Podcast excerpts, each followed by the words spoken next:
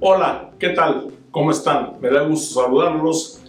Quédense en casa, nosotros lo informamos, le mantenemos informado. Bienvenidos a este resumen de noticias con la información más relevante para este domingo 12 de julio de 2020 del periódico de Cano de Aguascalientes, El Sol del Centro, que cumplió 75 años de vida el pasado 25 de abril. Y comenzamos con las noticias.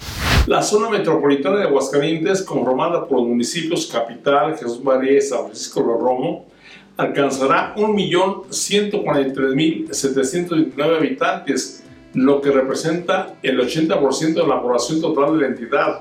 En el marco del Día Mundial de la Población y ante las tendencias de crecimiento, la coordinación de planación y proyectos exhorta la conciliación de estrategias, planes y programas a largo plazo con rumbo definido para el desarrollo ordenado del Estado.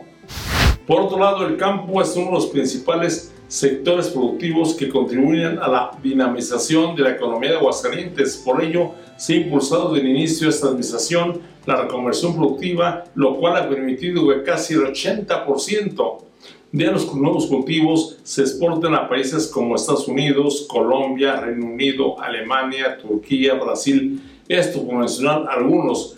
Así informó el gobernador Martín Orozco Sandoval, quien destacó que gracias a las estrategias de reconversión, los productores rurales están logrando mayor rentabilidad de sus cultivos, ahorro de agua y energía eléctrica, pues además se ha intensificado una modernización de los procesos en el agro de la entidad.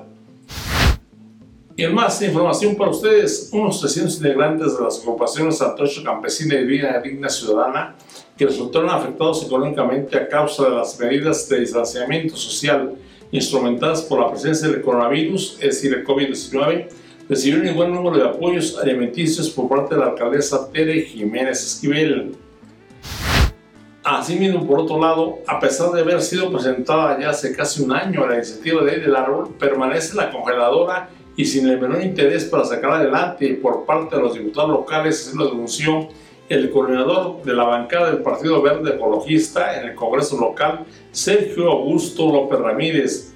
Esta propuesta contempla fuertes sanciones e incluso penas de hasta 8 años de cárcel para aquellas personas físicas o representantes de empresas que derriben árboles de manera injustificada tanto en la mancha urbana como en la propia zona rural de nuestra entidad.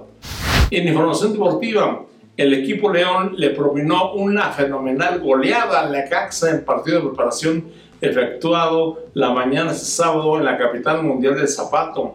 Aunque fue un juego rumbo al torneo de apertura 2020 de la Liga MX, el conjunto de casa no ha ganado uno solo de sus compromisos. Esta vez perdió 5 goles a 0, no más.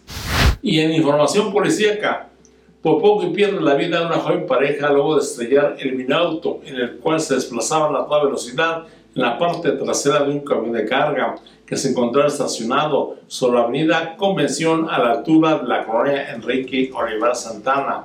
La mujer que viajaba como copiloto resultó seriamente lesionada y tuvo que ser hospitalizada.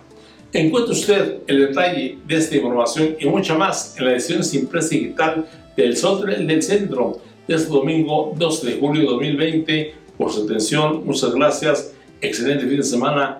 Quédense en casa. Nosotros les seguiremos informando. Gracias por su atención.